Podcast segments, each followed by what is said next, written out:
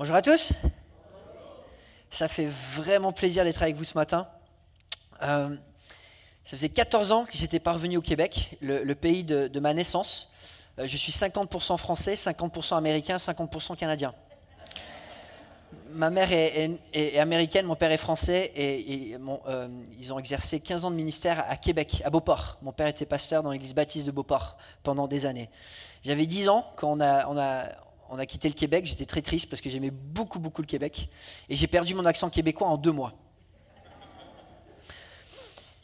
Mon père, quand on était au Québec, posait souvent cette question. Savez-vous comment un Québécois peut devenir riche très vite?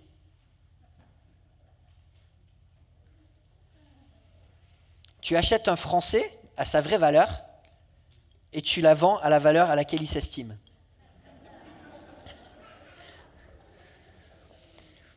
Donc voilà, euh, je vous demande pardon d'avance de toute la, fierté et l'orgueil dont je vais devoir me, repentir après le message. Mais euh, je vous invite sans plus tarder à rentrer dans, l'épître de Jean, dans l'évangile de Jean, au chapitre 6, où on continue notre série. J'aimerais continuer avec une autre question, plus sérieuse cette fois. Avez-vous déjà réfléchi à ce qui se passerait si un non-croyant allait au ciel? Si un non-croyant allait au ciel, est-ce qu'il pourrait en profiter? Si un non-croyant allait au ciel, pourrait-il voir les richesses du monde invisible de Dieu?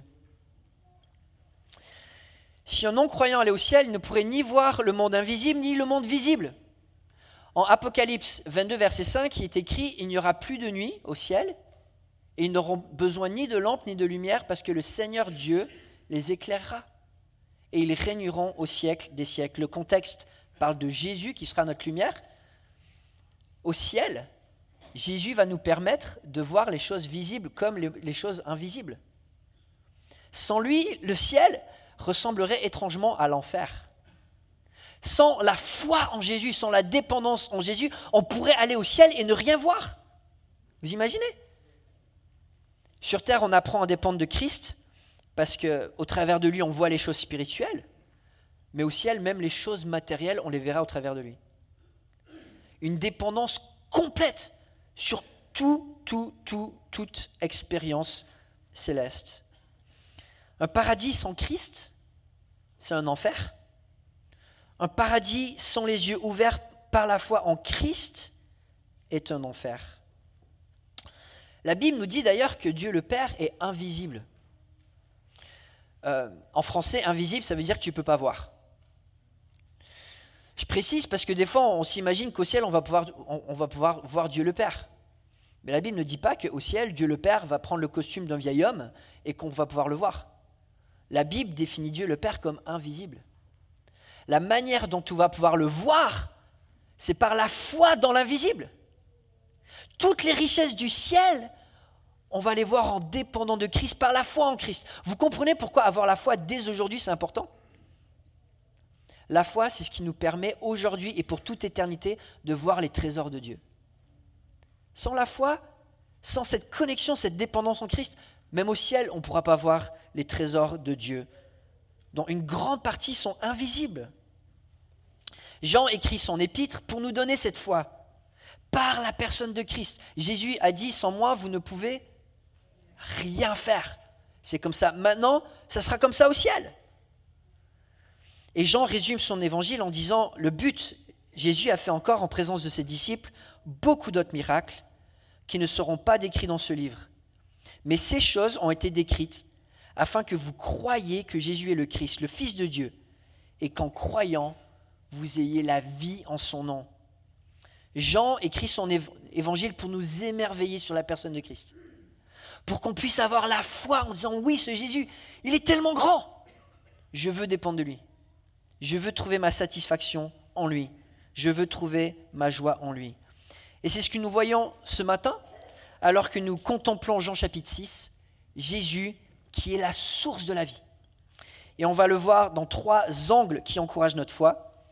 Jésus est la source de la vie dans ce passage, car Jésus détient la puissance de la création.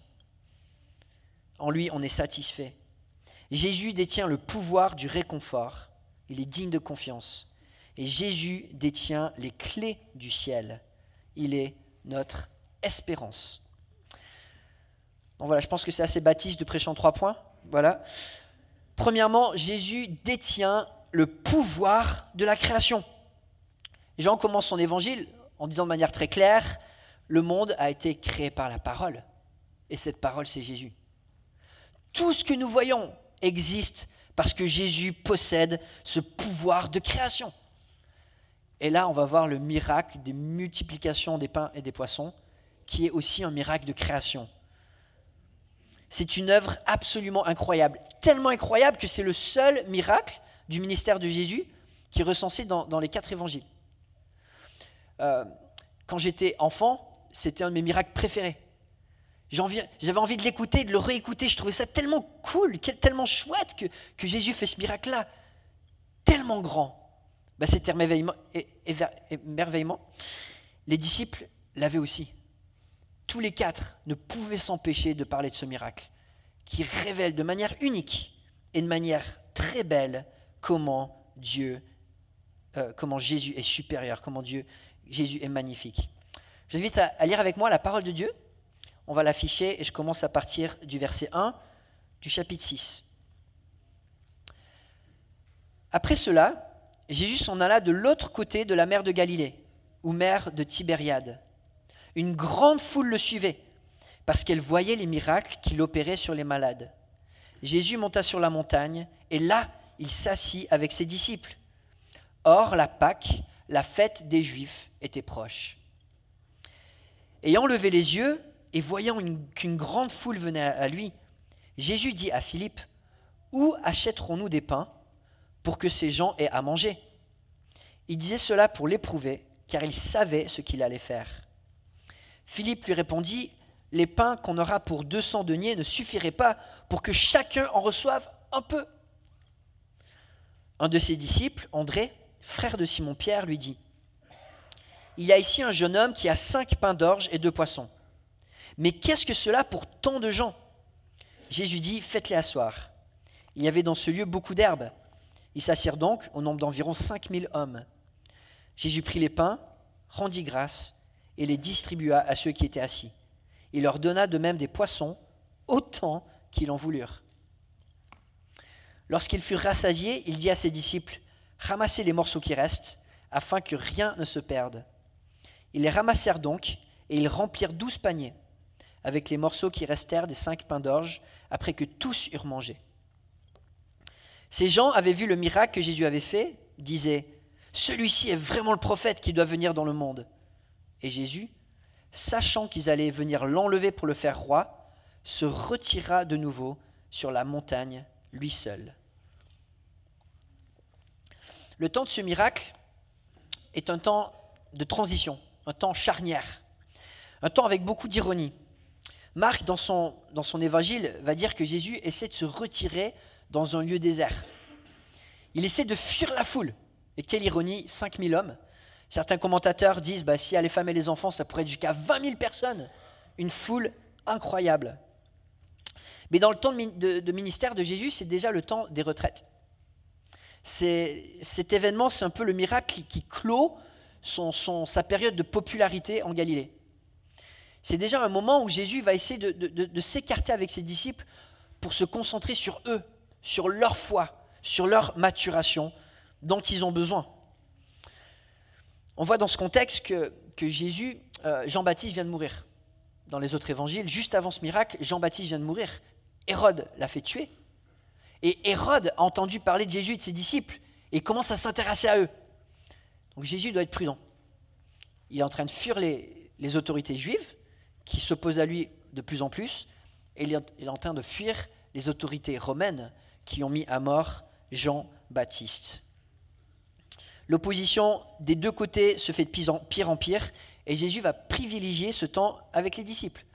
Après ce miracle-là, il va aller à, à, à Tyr, où il y a, femme syrophénicienne. Ensuite, il va faire à nouveau le, miracle des, des, 4000 pains autour de la Décapole, une, autre région qui est en dehors. Et puis ensuite, il va aller à Césarée de Philippe, au nord. Jésus est en train de sortir du territoire d'Israël. Jean est le seul dans son évangile à, partager que, ce miracle se, place autour de la Pâque. Don Carson, dans son commentaire, nous dit l'importance n'est pas autant chronologique, dans, l'ordre des choses, que théologique. Qu'est-ce qui se passe au niveau de la Pâque? Imaginez Jésus, c'est sa dernière Pâque avant sa mort. Imaginez comment il, se sent autour de cette Pâque.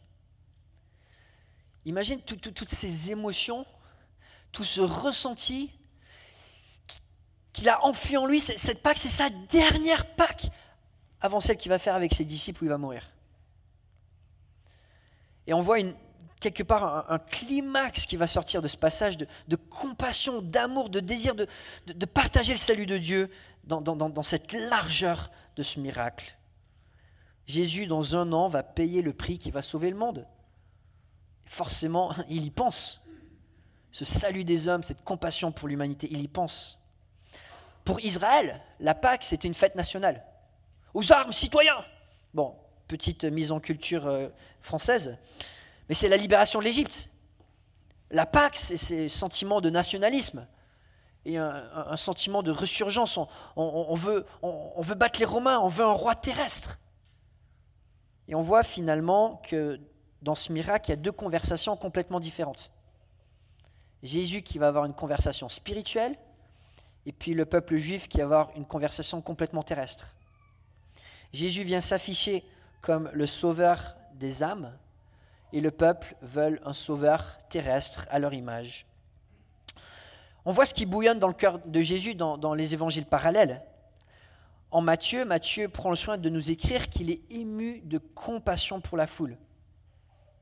Il est ému de compassion pour sa condition de, vie dans un monde de péché. Et il va guérir les malades. Avant de faire ce, beau miracle de la multiplication, Jésus veut passer du temps à guérir les malades. On voit Marc qui va aussi nous définir ce miracle. Euh, Jésus est ému de compassion et là, il y, a, quelque chose de différent. Il va dire, parce qu'ils étaient comme des brebis qui n'ont point de berger. Et là, Jésus va enseigner. La citation de Marc, des brebis sans berger, ça vient de un roi, chapitre 22, verset 17, où il y a un prophète du nom de Michée qui prophétise que, les Israélites vont perdre une bataille. Et prophétise qu'un un roi va mourir, et Akab va mourir. Et lorsqu'il meurt, bah, les Israélites partent chacun chez soi. C'est une situation de, danger, de menace de mort. Il n'y a, plus de leader, il n'y a plus de direction. C'est ça le contexte dans lequel Marc écrit ce miracle. Jésus voit les foules qui sont en train de marcher vers l'enfer. Il voit les foules qui sont en train de marcher vers leur propre mort. Jésus a compassion. Il a une double compassion. Il a une double compassion de cette condition de pécheur et de condition dans ce monde de pécheurs. Et là, on voit un miracle d'une grande envergure.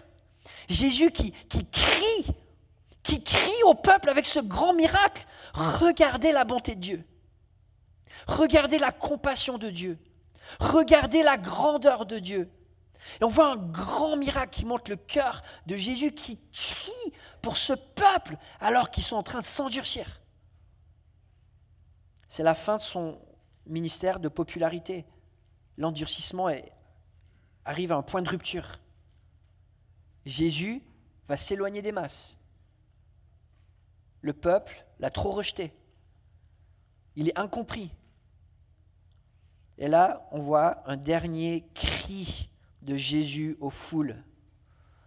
Un cri que Jésus a fait pour cette génération, mais pour toutes les générations. Ce miracle de la multiplication, il est tellement grandiose, il est tellement beau, vous entendez pas cet appel de Dieu qui nous appelle à être émerveillés face à ce miracle? Ce cœur du Sauveur qui dit, il y a tellement plus avec Dieu. Mais là, la majorité de la foule va le rejeter. Mais Jésus fait quand même un miracle. Même s'il sait que leur cœur est au mauvais endroit, ils veulent un, Messie terrestre. Il le fait pour les appeler, pour nous appeler, mais il le fait aussi pour ses disciples, pour préparer leur cœur. Jésus va mourir dans un an, et Marc va nous dire qu'après ce miracle, les disciples, leur cœur était endurci, ils n'avaient pas compris le miracle des pains. Il disait, bah, les pharisiens ne sont pas si mauvais que ça. On ne peut pas faire un mélange des deux. Jésus, tu es, obligé d'être aussi sec. Jésus doit apprendre aux disciples à quel point son royaume est bon, mais différent aussi. La bonne nouvelle, c'est que le royaume de Dieu, il est bon. Et on est invité dans un bon royaume. Ce message positif. Mais Jésus va, va aller chercher le cœur de ses disciples. Et on le voit au verset 5. Ayant levé les yeux, en voyant qu'une grande foule venait avec lui, Jésus dit à Philippe, Où achèterons-nous des pains pour que ces gens aient à manger? Il disait cela pour l'éprouver. Il, y, a, une opportunité dans laquelle Jésus va, saisir l'opportunité pour faire grandir ses disciples.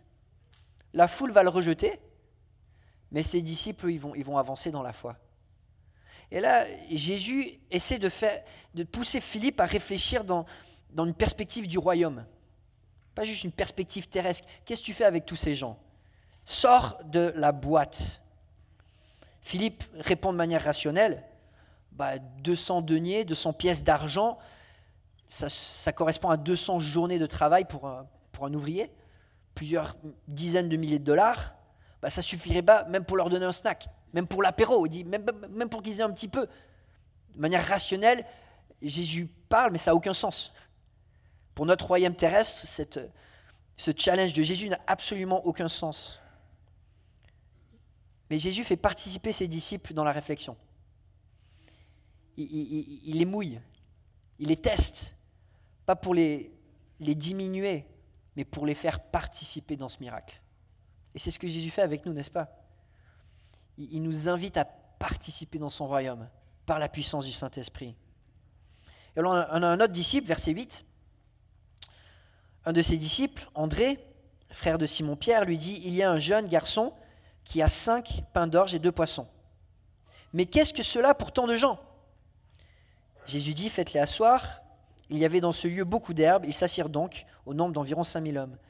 Jésus prit les pains, rendit grâce et les distribua à ceux qui étaient assis il leur donna de même des poissons, autant qu'ils en voulurent.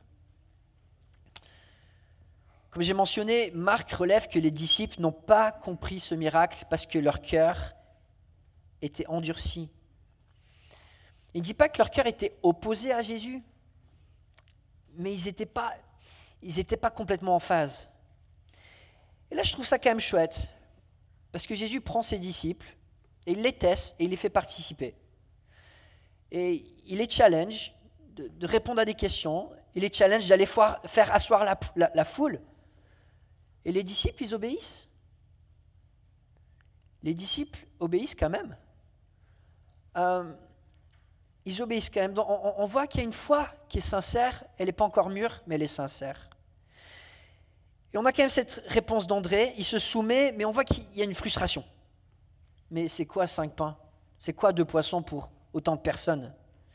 Euh, Jésus, tu es sûr qu'on ne perd pas notre temps?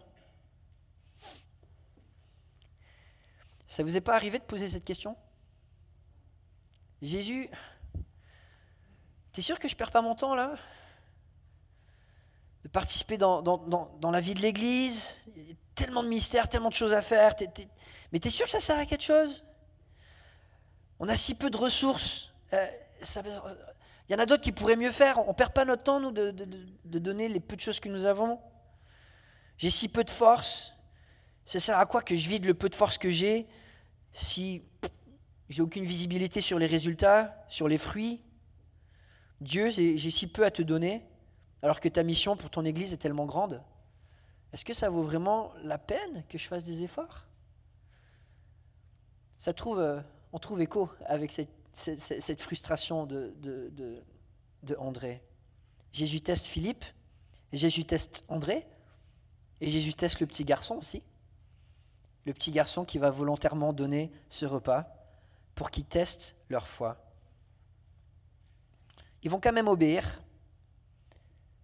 Et pensez-vous que cette foi va être récompensée? Ils vont voir quelque chose de magnifique. Et quand notre cœur ne résiste pas à Dieu, c'est pas qu'on comprend toujours tout. Mais quand notre cœur ne résiste pas à Dieu et qu'on obéit, ben on avance. Un théologien du XIe siècle, Anselme, disait Je ne cherche pas à comprendre pour croire, mais je crois pour comprendre. Je ne cherche pas à comprendre pour croire, mais je crois pour comprendre. C'est Dieu qui a établi les règles dans ce monde.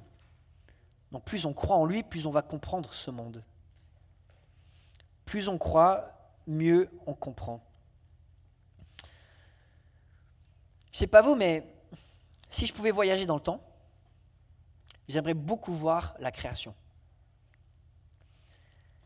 Vous avez jamais, euh, vous avez jamais imaginé voyager dans le temps, aller dans la présence de Dieu et voir la création, où Dieu, à partir de rien, crée un univers. Ça a dû être époustouflant. Ce miracle de la multiplication des pains et des poissons est probablement le moment dans l'histoire de l'humanité où on est le plus proche de cette création. Dieu, Jésus, à partir de rien, va créer. C'est un miracle de création. À partir de, de vide, on ne lui donne pas plein de, petits morceaux de poisson ou de, de sel avec euh, de la farine et de l'eau. À partir de rien, Jésus va multiplier. Comme la création, où Dieu remplit la terre vide d'être vivant, Jésus va remplir les mains vides de nourriture. Et comme à la création, Jésus se saisit d'un rien pour partager la bénédiction de ce qui est bon. Alors, euh, comme je suis français, j'aime bien la cuisine. Je vous ai apporté ce matin les ingrédients que Jésus a utilisés pour faire ce miracle. Vous êtes prêts? Voilà. Dans, ce pot, il y a tous les ingrédients. Bon, je triche un peu, il y a, de l'air, je n'ai pas fait du sous-vide. Dans, dans ce pot, il y a tous les ingrédients que Jésus a utilisés pour multiplier les pains. D'ailleurs, c'est les mêmes ingrédients que Dieu a utilisés pour créer l'univers. Dans ce petit pot-là, il y a tous les ingrédients pour Dieu pour créer l'univers entier.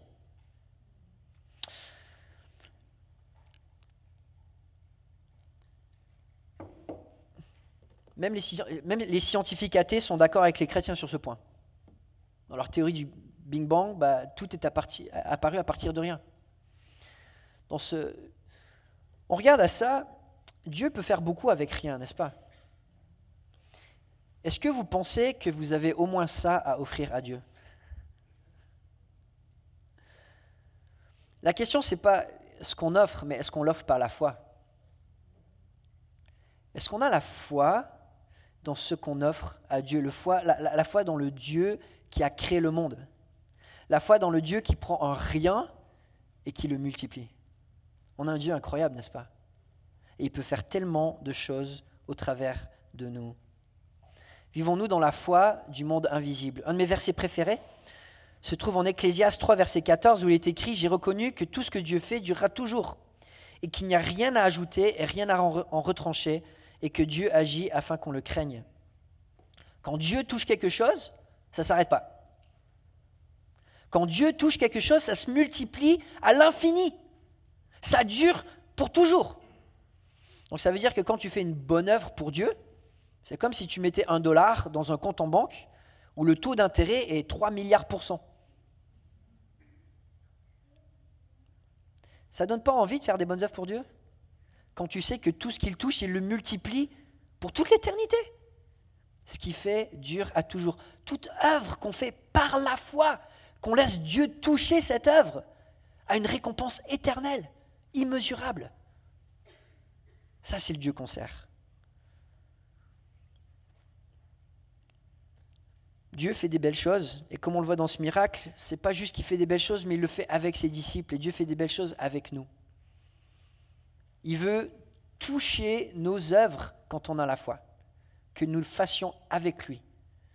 Et parfois, c'est vrai qu'en tant que chrétien, on peut être très occupé à faire des choses pour Dieu, mais Dieu veut qu'on fasse des choses avec lui, avec Dieu.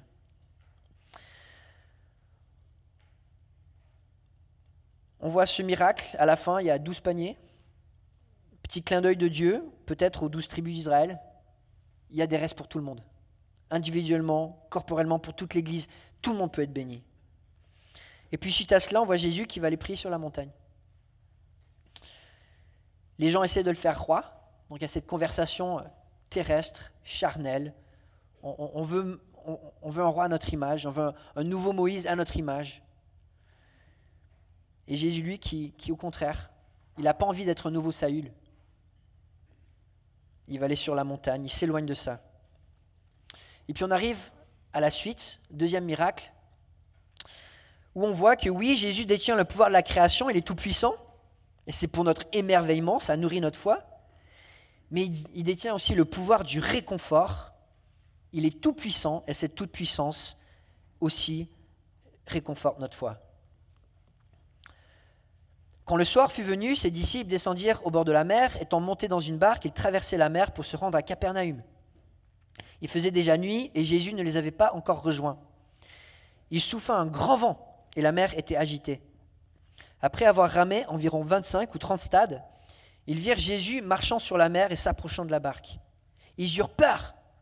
Mais Jésus leur dit, C'est moi, n'ayez pas peur. Ils voulaient donc le prendre dans la barque et aussitôt la barque aborda au lieu où ils allaient. J'aime beaucoup l'enchaînement de ces deux miracles. Tu as Dieu qui bénit quand ça va bien, autour d'un bon repas, avec des amis, euh, méga fête, méga party, 20 000 personnes qui, mangent ensemble, c'est climat super positif. Et puis là, Dieu qui révèle sa toute-puissance aussi quand ça va mal, quand ça va très mal, quand les disciples pensent mourir. La mer de Galilée faisait environ 13 km de large. Le texte nous dit qu'ils ont parcouru environ 5 km. Ça nous dit qu'ils sont partis le soir, autour de, la Pâque, mars, avril. En Israël, le soleil tombe à 7 h du soir, 19 h. En Marc, on voit que Jésus va marcher au, quatrième quart de la nuit, donc entre 3 h et 6 h du matin. Donc quand on fait les maths, ça fait 10 heures que les, que les disciples rament. 10 heures que les disciples rament et ils n'ont même pas traversé la moitié du, lac. Imaginez combien d'heures ils ont réfléchi à leur mort.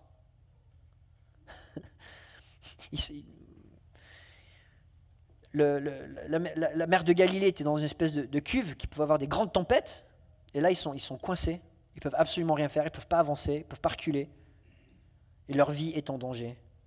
C'est pas étonnant que quand Jésus arrive dans l'évangile de Marc, il est écrit qu'ils pensaient voir un fantôme. leurs pensées sont noires, sont morbides, probablement parce qu'ils s'attendent à la mort. Et là, dans ce passage, Jésus fait, plusieurs miracles. On voit qu'il marche sur l'eau, incroyable. On voit euh, dans les évangiles parallèles qu'il calme la tempête. Et puis Jean, qu'est-ce qu'il nous dit Jean? C'est bizarre comme miracle. Il monte, et puis qu'est-ce qui se passe après? Le bateau arrive à destination. On a vu que Jésus a le pouvoir de la création. Il marche sur l'eau comme le Saint-Esprit se mouvait sur la surface des eaux à la création. Et là, on a Jésus qui contrôle l'espace et le temps.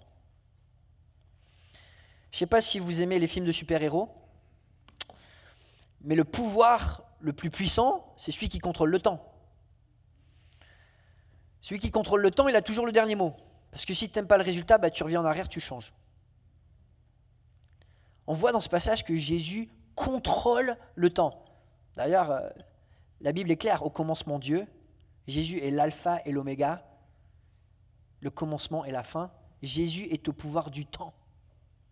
Un des plus grands réconforts qu'on peut avoir dans la vie chrétienne. Jésus rachète notre passé, rachète notre présent, rachète notre futur. Mais là, quel miracle incroyable. Jésus montre une puissance incroyable. Et il le montre comment? Ben, En réconfortant le cœur des disciples. Pourquoi est-ce qu'il vient dans la tempête? Pourquoi il montre cette toute-puissance? Pour, les abaisser Qu'est-ce qu'il leur dit quand il les croise? C'est moi, bande de poules mouillées C'est moi, n'ayez pas peur. Il connaît leur souffrance. Il les fait arriver à bord. Peut-être ils avaient des crampes partout euh, après 10 heures contre, contre le courant. Je ne sais pas si vous avez déjà essayé de nager contre le courant. Quand la mer est agitée, Jésus va, montrer la même puissance qu'il utilise pour créer le monde, mais pour réconforter ses disciples. C'est pas magnifique? Savoir que Dieu utilise la même puissance avec laquelle il a créé le monde pour nous réconforter. Et dans la vie chrétienne, oui, on a besoin d'émerveillement, mais on a besoin de consolation. On, on souffre tous ici aujourd'hui, n'est-ce pas? On est dans un monde brisé. Et Jésus le sait. Et sa puissance est au service des cœurs brisés, comme on le voit dans ce passage. Jésus détient le pouvoir du réconfort, le pouvoir de la consolation. Et puis finalement, on finit avec ça dans le texte. Jésus détient les clés du ciel, les clés des plaisirs du ciel. Sans lui, nous ne pouvons rien faire. Il est la vie, il est la source, il est notre raison d'être. Dans l'évangile de Jean, euh, il y a sept signes, sept miracles que Jésus va faire. La multiplication des pains est au milieu. Et ils sont suivis de sept discours. Et le discours qui suit est au milieu. Quatrième discours. On lit à partir du verset 22. La foule était restée de l'autre côté de la mer avait remarqué qu'il ne se trouvait là qu'une seule barque et que Jésus n'était pas monté dans cette barque avec ses disciples, mais qu'il était parti seul. Le lendemain, comme d'autres barques étaient arrivées de Tibériade, près du lieu où il avait mangé le pain, après que les seigneurs eurent rendu grâce, les gens de la foule, ayant vu que ni Jésus ni ses disciples n'étaient là, montèrent eux-mêmes dans ces barques et allèrent à Capernaum à la recherche de Jésus. Et l'ayant trouvé, au-delà de la mer, ils lui dirent Rabbi, quand es-tu venu ici? Jésus leur répondit, En vérité, en vérité, je vous le dis, vous me cherchez, non parce que vous avez vu mes miracles, mais parce que vous avez mangé des pains et que vous avez été rassasiés. Travaillez, non pour la nourriture qui périt, mais pour celle qui subsiste pour la vie éternelle, et que le Fils de l'homme vous donnera, car c'est lui que le Père, que Dieu lui-même a marqué de son sceau. Ils lui dirent, que, que devons-nous faire pour accomplir les œuvres de Dieu? Jésus leur répondit, l'œuvre de Dieu, c'est que vous croyez en celui qui l'a envoyé. Quel miracle feras-tu donc? lui dirent-ils, afin que nous le voyions et que nous croyions en toi. Que fais-tu? Nos pères ont mangé la manne dans le désert, selon ce qui est écrit, il leur donna le pain du ciel à manger. Jésus leur dit, en vérité, en vérité, je vous le dis, Moïse ne vous a pas donné le pain du ciel, mais mon Père vous donne le vrai pain du ciel. Car le pain de Dieu, c'est celui qui descend du ciel et qui donne la vie au monde. Ils lui dirent, Seigneur, donne-nous toujours ce pain. Ce passage illustre des personnes qui essaient de gagner leur salut par les œuvres. Ils ont envie d'être sauvés. Ils ont envie d'être délivrés de cette condition dans laquelle ils vivent. Et ils sont prêts à travailler pour trouver un sauveur. Ils sont prêts à faire des œuvres, ils sont prêts à, se mouiller, ils sont prêts à, même faire des sacrifices. Traverser la, mer de Galilée, c'était plusieurs heures. On va voir ces foules qui, qui vont faire le travail pour essayer d'aller voir Jésus. Ils vont faire ce travail pour aller chercher un sauveur qui remplit leur estomac, qui leur donne les, conforts de ce monde, qui, a une puissance qui pourrait chasser les Romains, un sauveur terrestre pour leur estomac, pour leur confort. Jésus reconnaît qu'ils font des efforts. Jésus reconnaît qu'ils travaillent. D'ailleurs, il leur dit, travaillez. Mais pourquoi? Non pour la nourriture qui périt, mais pour celle qui subsiste pour la vie éternelle. Ces, personnes sont prêtes à faire beaucoup d'efforts, mais pour des choses qui ne comptent pas. J'aime beaucoup comment Salomon parle de la, de la vie humaine sur Terre. Notre expérience, elle est très similaire entre croyants et non-croyants. Tu vis, tu manges, tu travailles, tu dois dormir, tu meurs. On a la même expérience. On va tous travailler. Mais qu'est-ce qu'on fait avec nos efforts? Est-ce qu'on laisse Dieu toucher nos efforts En les faisant par la foi, en les faisant avec lui Ou est-ce qu'on fait beaucoup de travail finalement qui ne sert à rien?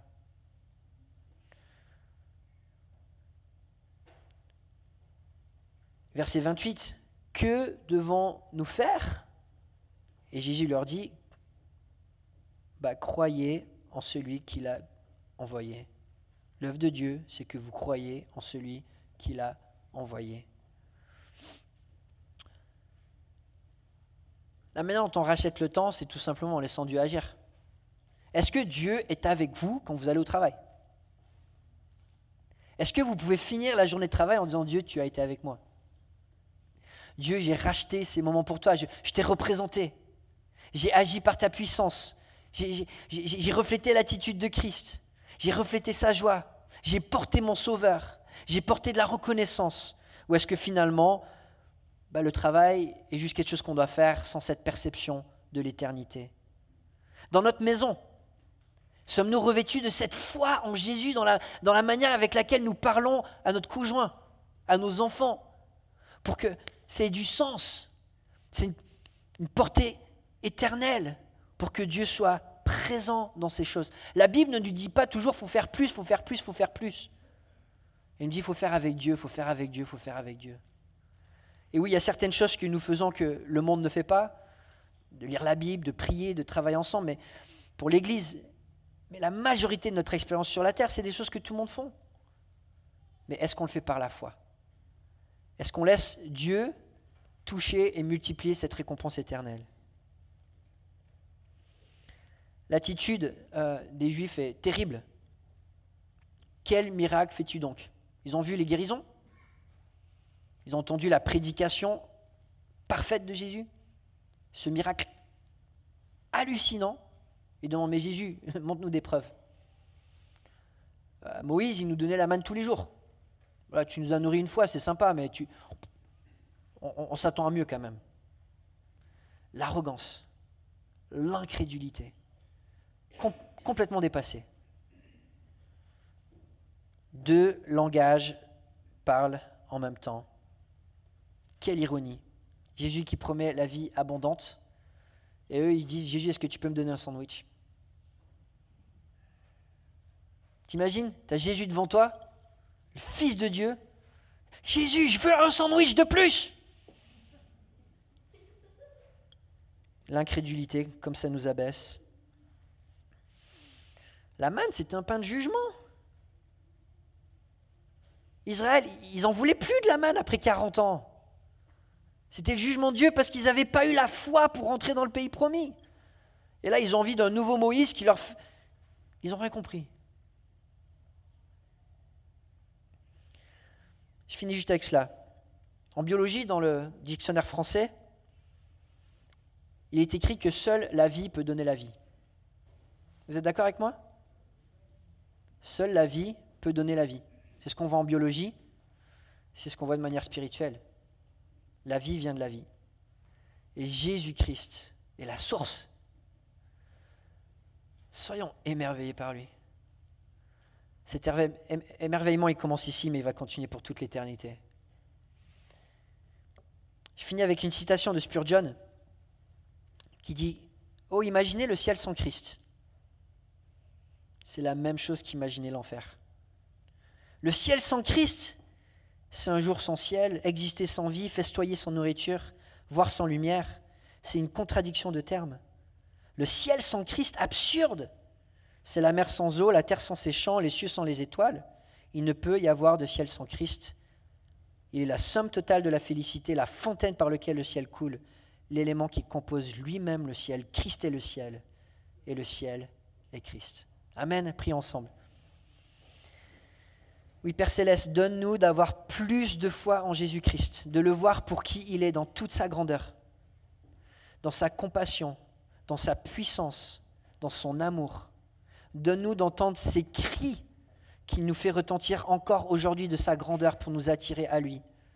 Donne-nous de ne pas avoir des cœurs endurcis, mais au contraire, répondre à cet appel par la foi pour te laisser agir en nous. C'est dans le nom de notre beau Sauveur compris.